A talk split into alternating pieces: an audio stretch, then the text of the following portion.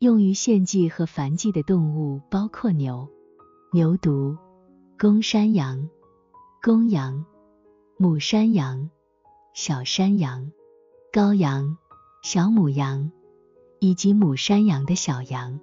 如果不知道这些动物的含义，就完全不可能知道这些动物的祭祀和繁祭具体象征着什么。应该知道，地球上的所有动物都象征着与人有关的事物。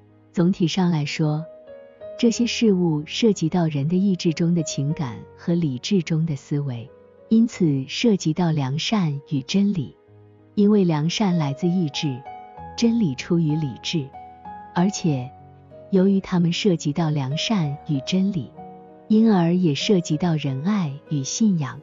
因为所有属于仁爱的事物被称为善，所有属于信仰的事物被称为真。不同种类的动物象征这些意义，其原因来自于来生中的代表性事物，在那里出现了多个属类和无数物种的动物。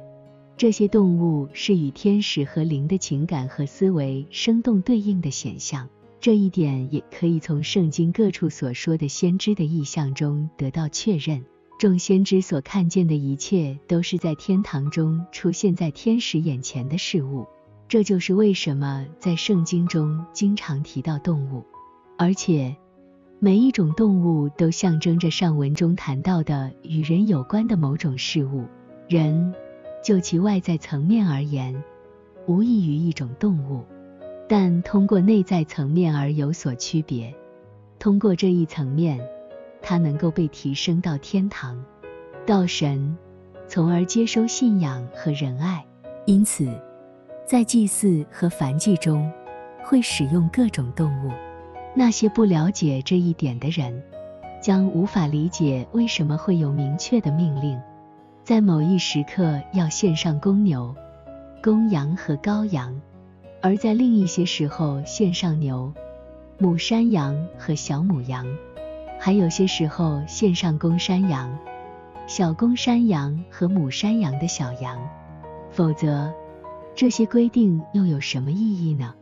祭祀和燔祭总体上象征着人的重生。这是通过从主来的信仰的真理和仁爱的良善来达成。在最高意义上，它象征着主的人得荣耀。所有的崇拜都通过各种不同的祭祀和燔祭展现，因此这些祭祀和燔祭以各种各样的方式呈现。这也解释了为什么会命令使用各种不同种类的动物。祭祀和燔祭总体上象征着人的重生，这是通过从主而来的信仰的真理和对主之爱的良善来成就的重生。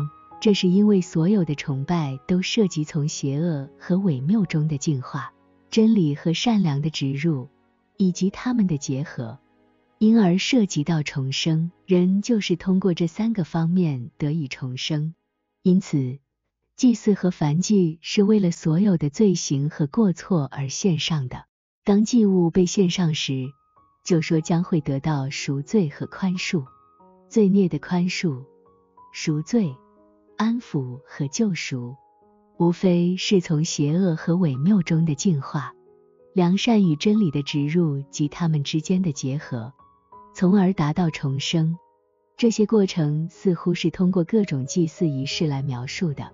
而这些祭祀仪式在某个内在层面上代表着重生的过程。通过牛、牛犊、公山羊所做的祭祀和燔祭，象征着人的外在或自然层面的净化和重生；通过公羊、母山羊、小山羊，象征着人的内在或属灵层面的净化和重生；而通过羔羊、小母羊。以及母山羊的小羊，象征着人最内在或属天层面的净化和重生。属天、属灵和自然三者存于一个人，而且人必须在内在和外在得以重生，以便成为全然重生。祭祀和燔祭在最高的意义上象征着主的人得荣耀，这是因为所有崇拜的仪式建立以色列和犹太民族中，他们单单仰望主。总体上代表一切崇拜的祭祀和燔祭，主要关注的正是他。人的重生不来自别处，只是从主而来。因此，当圣经中讨论人的重生时，在最高意义上，是在讨论主的人如何得荣耀。人的重生是主的荣耀的写照。主的得荣耀是使他的人成为神性，人的重生则是成为属天，以便主的神性可以居住在里面。A.C. 幺零零四二。